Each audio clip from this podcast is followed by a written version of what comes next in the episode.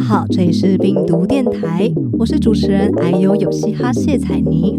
病毒电台，读读你的病，读读你的故事。今天这集来宾，我们邀请恐慌症的 Bibo。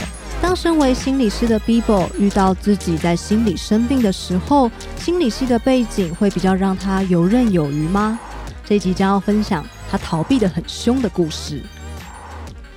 嗨，大家好，我是病图电台主持人，还有有嘻哈谢彩妮。那我今天先来介绍一下我们的来宾。反正 Bibo 是我之前，因为我们我有在弄团队叫做“我们都有病”，对，那它是一个台湾年轻病友社群。那我们之前就会举办有病讲座啊，常常会非常烦恼。然后那时候我想说怎么办？到底有什么样的讲座是大家会有兴趣听，也愿意买票的呢？所以这时候上天就派了一个好朋友给我，他就叫做 Bibo。那原来是这样，嗯，对，我那时候真的非常苦于票要是卖不出去，原来是这么办？所以我们在拯救票房的，对，你们你真的帮我拯救超多，还有群那个，因为有病讲座，他就是为了要呃。邀请有生命的讲师，然后他的听众有很多，其实也都是病友嘛。可是他他本身很有意义，但这个主题很很难卖票哦。所以刚好我们的那个我的那个双背景，就让你有了一个一个卖票的那个主题，就是那个那个很冲击嘛。因为 Bibo 他的双背景是这样子的，他自己是一个跟心理相关的医病工作者，但他本身同时也是一个对我是我是一个临床医院里面的临床心理师。然后之前可能就是有一些类似类似于那种恐慌发作的状况，然后那那一阵子影响我蛮大的。你说你之前有恐慌的症状发作是怎么回事？差不多大概三年三四年前那个时候吧，嗯，就是那时候可能就是忙于工作啊，然后因为我在医院里面工作。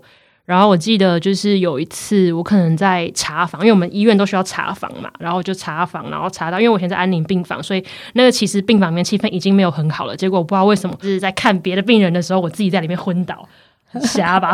瞎？我觉得我是病人会吓一跳，超瞎。对，我的家属都傻眼，突然跟我说话说到一半，自己就先昏了，这样。对对对，然后结果，但因为那时候其实我没有意识啦。对，我是后来真的等我清醒过来，然后发现，哎，我怎么在地上？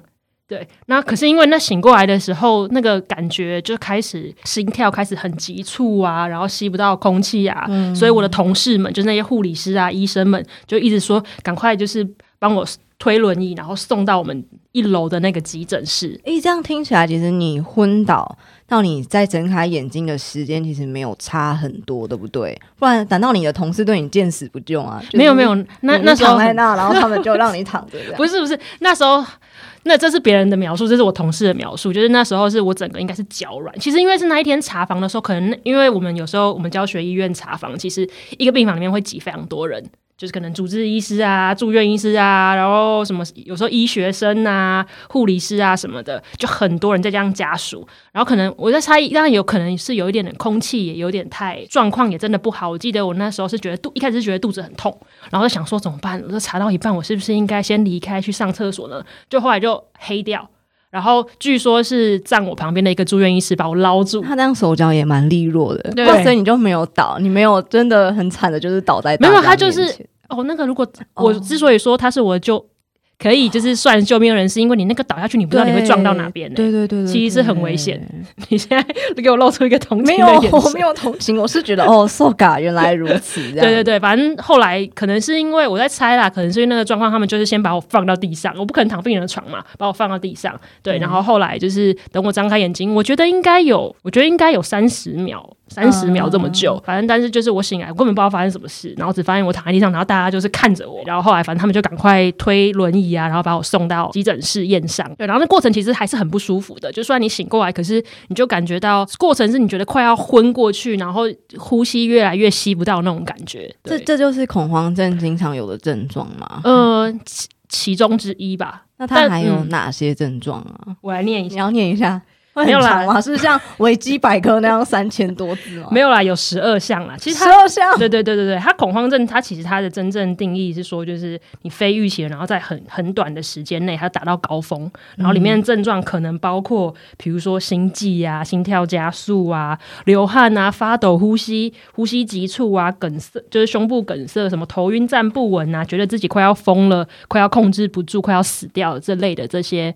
症状，然后可能比如说这里面大概总共有十三个，那里面大概出现四个，哎，那你刚刚说你肚子痛是怎么回事？会不会它根本不是症状之一，只是你当天吃坏肚子？呃，这会这个必须要拉拉到后面，就是我后来一直在思考，说我到底发生什么事情。那我后来自己的，包括我看医生啊，我看身心科啊，或者是我自己上网也开始研究说，因为你总是你生病的时候，总是会想知道自己到底怎么了嘛。对然后后来就去查了很多资料。那我自己发现有一个部分是，有时候我们自律神经有一个部分是会跟你的肠胃道哦会很有关系，所以以我在猜，应该有一部分是那本来就是我可能那一天状况不好，嗯，那一天可能就也许特别累，没睡好，或者是那阵子真的压力大，所以可能原本的那个肚子不舒服，它本来就是我的一个警讯之一。这一次发作，隔一个礼拜又在发生一样的状况，一样的 SOP，肚但子痛，然后被当球捞，这一次就没有在病人的病房里面，这一次是在我的位置上，但是是可以以很明显的感觉到那个就是。刚才讲的某些症状是急促的，在可能几分钟之内，你就开始觉得自己越来越不能控制自己，怎么会这样子？怎么会越来越喘？好像呼吸越来越怪。那一第二次，我后来这也是回想，后来发现，哎、我好像那一天也是中午还是什么时候，也是去拉了一次肚子。也许真的肠胃道的某些反应，是我这个人在面对压力或者是我的一些自律神经里面，它是一个比较明显的症状。诶、但我很好奇，因为我也蛮常有肠胃道的问题。嗯我上次发生肠胃道的问题，是我跟我先生去上海，然后我们吃了一碗很很油很辣的面之后，你应该只是吃了比较油 跟比较辣的东西。然后我们就去一个酒吧，然后点了一个马吉托，然后那天很开心，还买一送一。就他酒才刚送到，我就忍不住跑去外面的加油站，就是狂泻。然后重点是我卸完之后，我发现里面竟然没有卫生纸。不过不过这离题啊，就是我那时候当下就想说，我到底要怎么就是处理，就是这这一切，你知道吗？后来你怎么处理？啊，这就不好多说，不好多说。可是我想，我很好奇的事情是你那时候，因为你你两次的症状都是急速，然后肚子不舒服，你那时候就已经因为你的背景是这方面的，你就已经意识到这是恐慌症状了吗？还是你那时候其实也以为只是你肚子痛？其实我第一次发作，呃，第一次那个时候你不知道什么原因嘛，就是你就突然昏倒，这很可怕啊！就是你会不会是心脏，或者是你血管或者什么什么哪里有问题？所以其实那一天之后，我就开始去排了很多什么心脏科的检查啊、哦神经科的检查，就各式。因为我在医院工作，所以刚好也有这样的方便非常方便。对，然后就是做了各种检查，所以我原本一直觉得。应该是生理因素，所以我记得我第一次躺在急诊室的时候，然后我看着那个天花板，然后想说：天哪，我该不会是生了什么，只是重病，重病？怎么会突然昏倒也变成癌症好朋友之类的。之类的，或者是什么心脏有问题或什么？所以那时候我其实心里想的是，我是不是要死掉啦，或者什么的？那那一次，因为我没有躺过急诊室，对，然后所以我其实第一个礼拜我是做了很多生理的检查，我也觉得应该是生理的问题。对，可是第二次又在发生了，就觉得，嗯而且才就刚好是都是礼拜四的下午，就刚刚好一个礼拜，对，所以就觉得很奇怪啊，怎么会这样子？然后，所以我第二次又再去看了我的心脏科医师，因为其实第一个礼拜还没有结果，因为还在排各各种检查嘛。对，就第二次看，第二次去看了那个心脏科医师，他跟我讲说，啊，我是觉得吼，嗯，你这个比较像那个，就是那种宫廷剧里面那个那个，就是那种皇后还是什么，就看到说啊，皇上你怎么这样，然后就昏倒那医生跟你说这个像宫廷剧、真这医他生就就古装剧里面，就是那个人家听到一个很吃惊的、很吃惊的消息的时候，然后就昏倒那种。可是我超很多傻眼，可是很多皇后是装的啊，他们都会说皇上你怎么可以这样说，然后就假装晕。然后他还跟我说：“啊，你自己不是心理师吗？啊，我觉得你这就是心理的问题，你这个真的心脏真的没有什么问题啦，你这就心理的问题，你自己知不知道你发生什么事情？就是他就说你是心理师，所以你应该要知道你到底有什么压力吧？这样哈子，类似你说你意思是说他觉得你是心理师，你应该要比任何人都知道你自己是什么问题，你怎么会跑来看他的科？对对，因为他的初步判断就是这个基本上检查都正常啊。那你这个应该就是一个可能压力大或者是很 shock 的时候发生的一个状况。但他就是跟我讲了一句让我觉得有点耿耿于怀的话，就是说这个我也会耿耿于怀，因为他问我说你有没有什么压力，我说我最近真的没有什么压力呀。所以这一句话当下我有点。傻眼，但是我听到我也会堵拦。要是我是学癌症的，然后我的癌症医生跟我说：“你自己学过癌症，你应该要知道，对你应该知道第几期啊，你应该掐指一算就要知道你自己什么状况。”可能就会呛医生说：“你自己去做切片啊，你自己开刀割自己啊。”这样，我是不敢啊。对，因为你还在那边工作，对，反正就是。反正基本上，我觉得一部分也是安心啊，就是好。那既然这样子，医生他告诉我说我身体没有太大的问题，所以那应该真的，也许就是可能压力或是心理因素方面造成的。所以我后来就开始比较往这个部分去思考，我到底发生什么事情。那我有一个问题蛮好奇的，因为我身边有非常多嗯有病的朋友，虽然癌症是占绝大多数，但其实也有一些是跟呃精神疾患相关的朋友，他们其实都有跟我透露说，其实对他们第一次要踏入身心科吧，对吧？对，身心要踏入身心科的诊间，其实是非常需要鼓起很大的勇气的，因为他们会觉得说身体有病就算了，可是。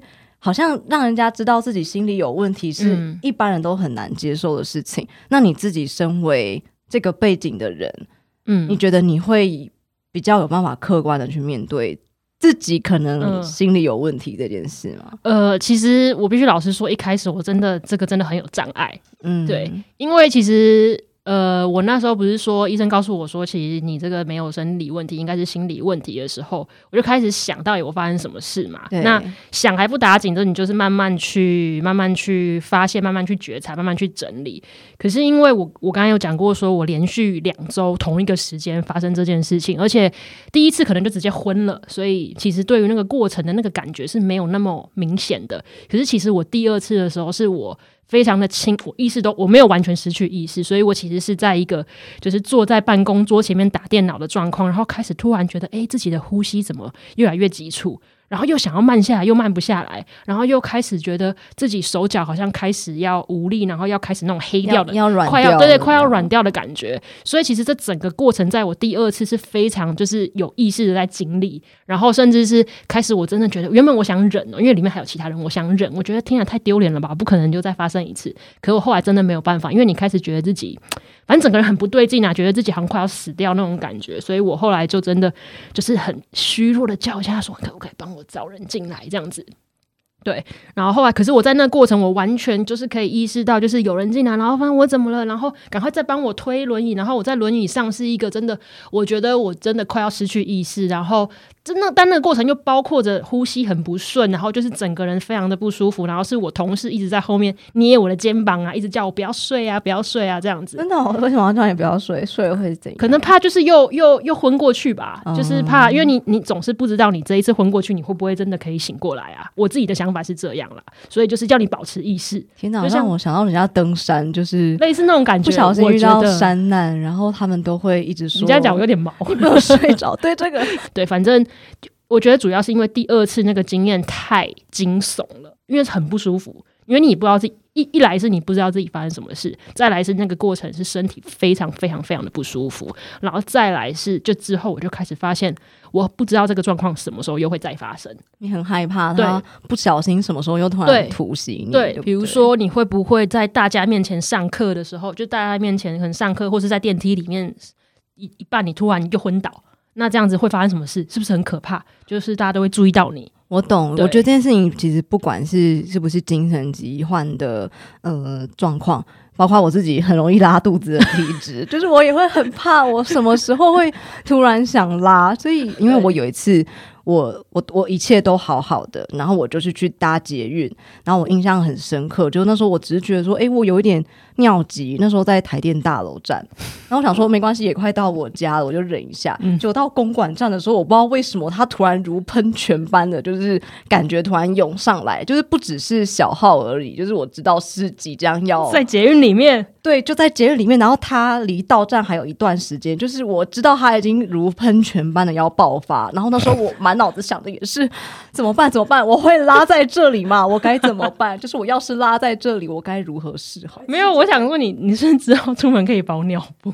我其实有想过，我不知道你 这样是不是很歪？我们现在好，反正就是我我我我也曾经有想过也要包尿布啊，因为我们我们那时候在准备大学联考的时候，有时候考试就是最会出现就是肚子很痛的黄金时机。嗯，然后我曾经有想过，我要是在写就是考卷，我突然想跨赛怎么办？所以那个时候我其实是真的有跑去买包大人。然后，放在我的书包里面。哇塞！但我发现我光是放这个动作，我就很安心。就是我有个后盾叫做尿布，放在我的背后，你知道吗？嗯嗯。我突然想到，啊，这但这又拉到比较后面了，就是因为我们现在怕的其实是一个。非预期的状况嘛，因为你不知道，因为它就是有发生过，而且还不止一次。对对。然后，而且每次发生的那个状况，好像又是你没办法，一来是你没办法控制，再来是那个状况确实蛮失控的。对。就大家都会注意到你，然后就是你自己也觉得很害很害怕、很紧张。也是我后来可能吃了一些药，然后有那个药带在身上，我确实也比较安心一点。对，这是后面。好，反正就是我发生过这些状况之后，我觉得我后来开始害怕的东西，就是说我会不会什么时候又再发生一次？我记得我。可能是后来，可能隔个一两个礼拜，某一次我在一个课堂上，然后那个课堂上就是类似在教我们怎么去治疗恐慌症。然后可能那时候我们使用了一个仪器，然后那个仪器就有一个哒哒哒哒哒的声音。然后早上都没事，可是那间教室也很闷，然后也是可能几个六七十个人。然后我到下午的突然某一个时刻，然后因为那个仪器声音很大嘛，我突然就是念头一转，就觉得，哎呦，我现在是不是突然又要开始呼吸急促了？就就真的是念头一转哦，我早上还很很很很热络，对对对，然后下午就突然觉得，哎，我是不是突然又要发作了？不知道为什么，就是真的一个念头那一转，觉得我是不是要发作了？然后一有这个念头之后，我开始又发现我的呼吸急促，然后手脚真的就开始，你就觉得它慢慢冰冷。其实我是在那一刻才突然觉得，说我是不是这个是不是恐慌的一种？哦，我那一次才真的有这么感觉，因为我又感觉到他真的是从我一个念头开始，然后就开始那个整个整个状况就又起来了。然后那一天我记得那一个当下，因为我们那一个课程是都是医疗人员嘛，所以我那个当下是因为里面有一个我我算认识的学姐，不熟但认识，然后因为她刚好也知道，因为她的一个朋友是我的同事，所以她知道我前两个礼拜发生的状况，所以我那天就突然就跟他讲说，学姐，我觉得我好像那个。恐慌好像又要发作，或是我觉得我又快要昏倒了。然后他那时候就是当下就是安抚我说，就是你就是没没事，就是你现在放慢呼吸，就是你慢慢的吸，慢慢的吐这样子。对，然后他就然后我就说我真的觉得我快不行。他说还是你要去外面，就是离开一下。对对对对，所以我后来就离开。但是那个过程真的是让我觉得天哪，我好像又要再次经历。而且他，我觉得还有一个部分是他让我联想到说，哎，我该不会真的是。类似恐慌的状况吧，然后就更恐慌，对，就更恐慌。所以从那一天开始，我记得我那一天下课之后，我回不了家，我就跟学姐讲说：“你可不可以陪我，就是走到哪里？”因为我那一天就突然就开始脑脑脑中就突然开始有很多很多的念头，包括说我会不会等一下搭电梯下去的时候，在电梯里面发作，或者是我会不会过斑马线过到一半的时候突然昏倒？对，就开始有很多的。很多的那种比较灾难化的想法，对，然后后来是那学姐陪我，然后刚好等到我朋友陪我回到家里面，我才觉得有比较好。但那一天我记得我回家之后就完全倒在沙发上，因为我就开始又开始有很多念头跑出来，就想说：天哪，我该不会是恐慌吧？我就突然想到，我之前在加医科工作的时候也遇过一个类似恐恐慌症的病人，对。然后那时候我其实只是在书上读过恐慌症，就是这个诊断准则，然后他大概的一些理论，但。我并没有真的感同身受，可是我记得我那一天就想到我这个病人，然后心里就想说：天哪，他是怎么每周还开车到我的诊间里面来找我的？那在你还没有经历过就是同样的遭遇之前，你觉得你是怎么去看待就是这个个案，这个病友跟你诉说？他很恐慌的过程，对。呃，我觉得我之前就是比较，因为老实说，恐慌症这个东西，它它有一些就是想法啊，或者是甚至是他有一些行为可以去治疗它。比如说就是放松啊，或者是一些想法的转变啊。因为我刚才不是说我有很多灾难化想法嘛，那些东西觉得你有用吗？它是一个有用的东西，但是你要看你怎么用，跟你在什么时间用它。对，看你是不是在可以在同时理解他的状况下，让他一起去思考，说，诶，这样的想法是不是反而带给你更紧张的感觉，而不是直接把这个东西交给你，告诉你说，就是因为你这样想，所以你才会有这样的状况。对，所以我之前在，我记得我之前在跟他，因为那时候其实我也才刚刚做心理师不久。我记得我那时候在跟他互动的时候，比较像是照本宣科，就是 A 书上告诉我说怎么样的状况可能引发这样的症状，那你觉得你是不是这个样子？那如果是这个样子的话，是不是我们要做一些放松的练习呀，或者什么的？所以我那个时候我觉得我比较照本宣科，就觉得你既然是符合这个诊断，那我们就感觉之前你不会是属于被病人喜欢的。那样子的医病人员呢？嗯，我是 这问题，还就是可能没有，我不知道啊，我怎么知道要问他？但他后来确实是过几次也没有来。可能吧，如果他有听到的话，对，就是我不是说我那一次课堂完之后，我躺在我不敢回家，然后好不容易有人陪我回到家里面的时候，我是躺在沙发上。然后你觉得他超勇敢，他怎么有办法每周定期定额的回来找你看病？对，没错，就是这样子。然后甚至我想到说，我会不会未来都没办法站在台上，我都没办法跟大家一起相处这一类，就是各种灾难化的可怕的想法，全部都跑在我的脑海里面。然后那一天我也完全睡不着。我记得这样子应该有持续个一两天，然后是因为我真的觉得那个情绪的强烈度已经影响到我正常生活，就是我没办法睡，然后我也觉得我整天都是在一个非常非常紧绷，是真的很紧绷，就是紧绷到我觉得好像真的不行诶，我第一次真的觉得自己真的不行，所以我那时候就想说：天哪，我是不是应该要呃求助？吃一些药物或什么，因为因为我真的也没有这么强烈的情绪过，因为通常我们一般当然会有情绪起伏的时候，可是你都知道那个可以缓解，可是因为就我认识你的个性，就是感觉。温和温和的，如果我们真的对比在一起，我我反而会觉得我我可能才有恐慌症，我可能才会觉得我有躁郁症，就是因为我是一个情绪跌宕非常激烈的人。反正就是那那个情绪是，而且我觉得对我来讲，没办法睡觉这件事情是一件很可怕的事情。对啊，对我没办法接受失眠，长期失眠。对，反正当然。持续可能两天吧，我就突然真的觉得我这样不行。然后我因为我也觉觉得那个情绪的强度对我来讲是一个我前所未有的一个紧张的状况，所以我那时候我就传了一个赖给我的。那个心理师的一个老师，对我就问他说：“哎，老师，我现在发生什么什么什么状况？而且我那一天的赖应该是一一一则赖里面就写了超多字，就是你其实很多时候你的情绪是在你的表现也看得出来，包括说你一次打字打很长一篇呐，然后没什么断句啊这一类的，对。所以我想老师可能也在那个我的求救讯息里面看到了一些蛛丝马迹，他就说：我觉得你现在这样子，考虑要不要吃个药。”然后吃个药，让你自己的情绪比较缓和一点。等你缓和一点，你再来想一些其他的事情。那你当下你就有鼓起勇气去看病了吗？讲的那个当下，我其实跟他是有点迟疑的。我就想说，啊，吃药这样会不会就反正也就就很多很传统的想法，会不会很依赖？会不会依赖，或是会不会怎么样？会不会不好还是什么的？会不会？天哪！以前你是做这个决定的人呢。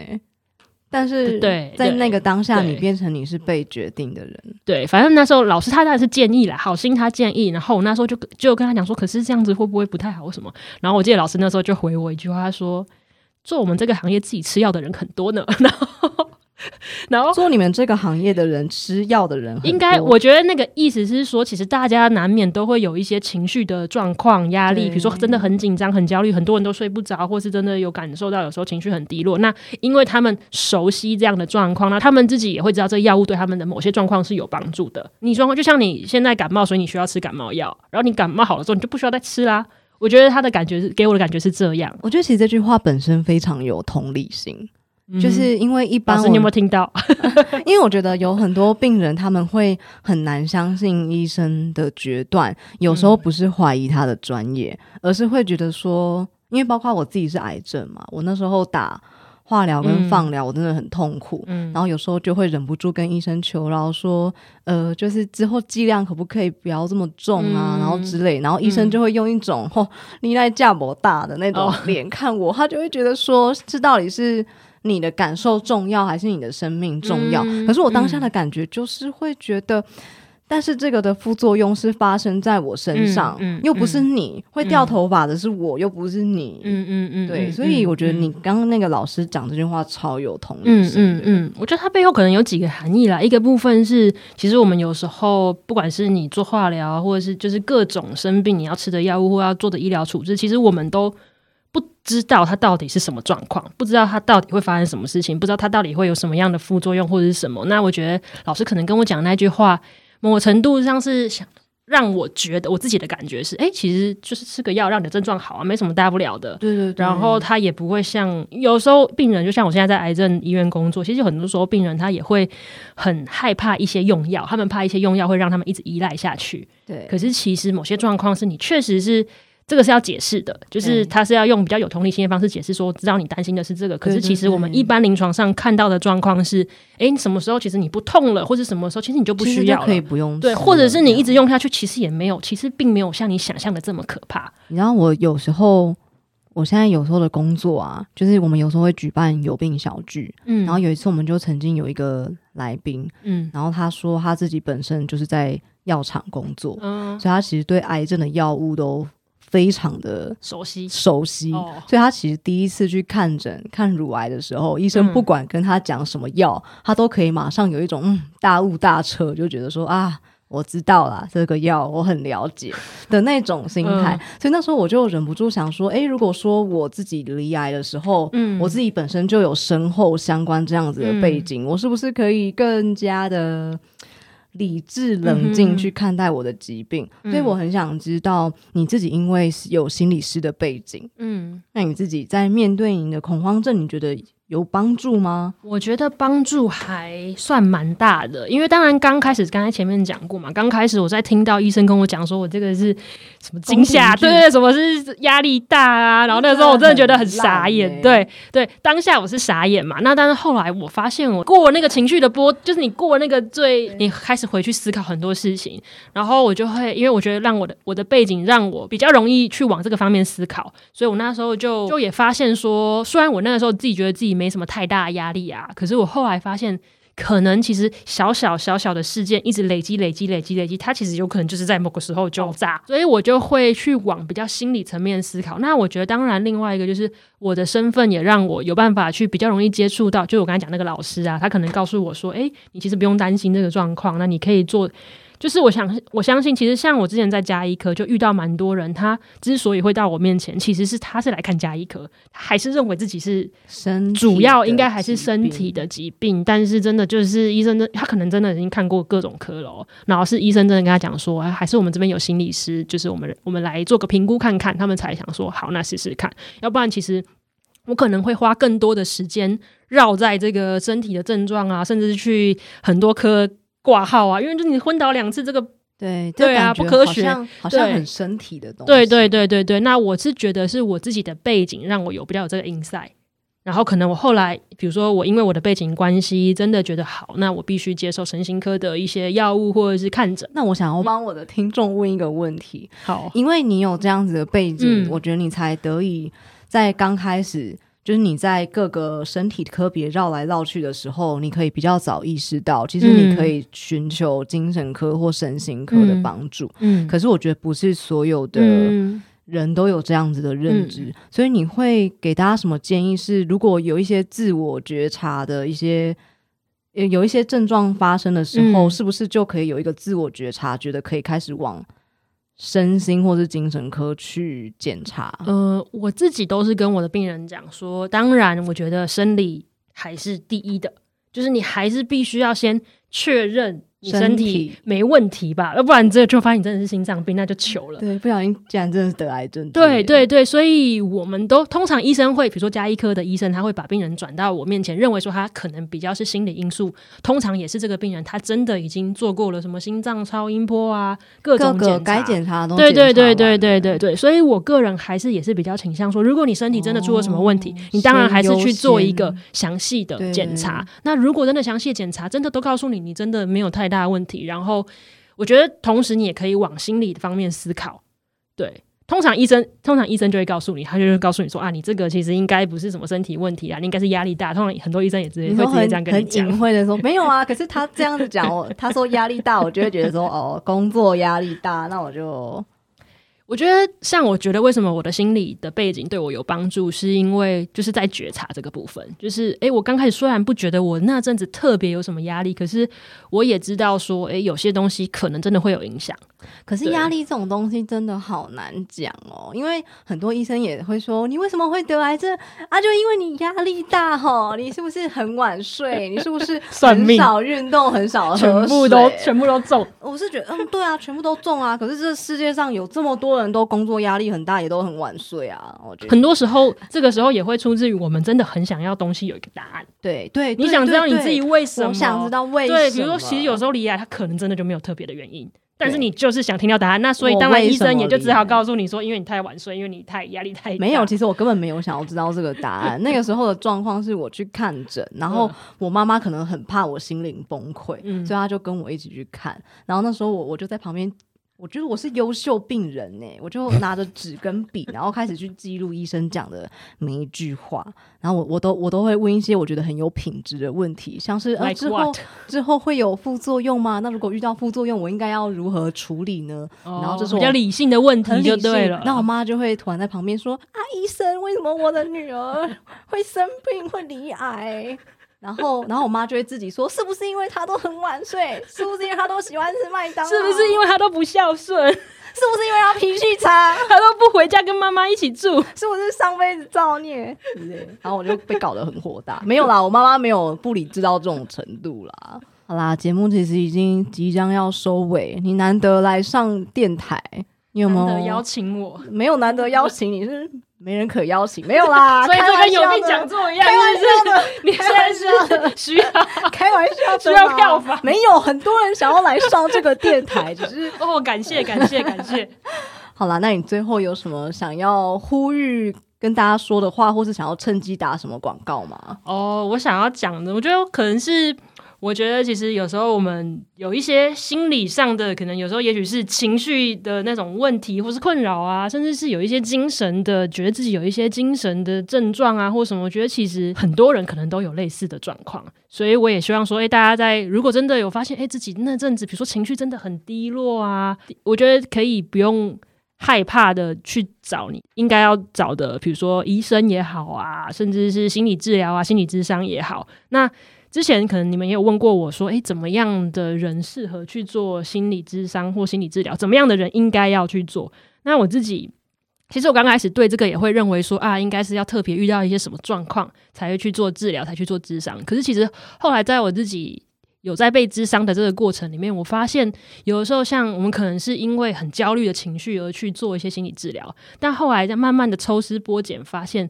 其实那下面背后有更多，那冰山下面有更多很值得你自己在这辈子去了解的事情，包括你的成长经验，怎么变成让你变成现在这样的人，对，或者是你对自己的很多每天在做的事情突然有一些了解了，对，那我觉得，诶，推广。就是我觉得，如果大家有这个意愿，也有余裕的话，其实去做心理治疗、心理智商是一个认识自己蛮不错的方法。好哦，那我最后就快速的帮大家收尾。就如果当你有一天人生遇到了挫折，或是走不过的坎，你除了可以去行天宫拜拜，或者是去算塔罗牌，或者是听长崎阳老师说星座，你也可以考虑心理治疗、心理智商。对，没错。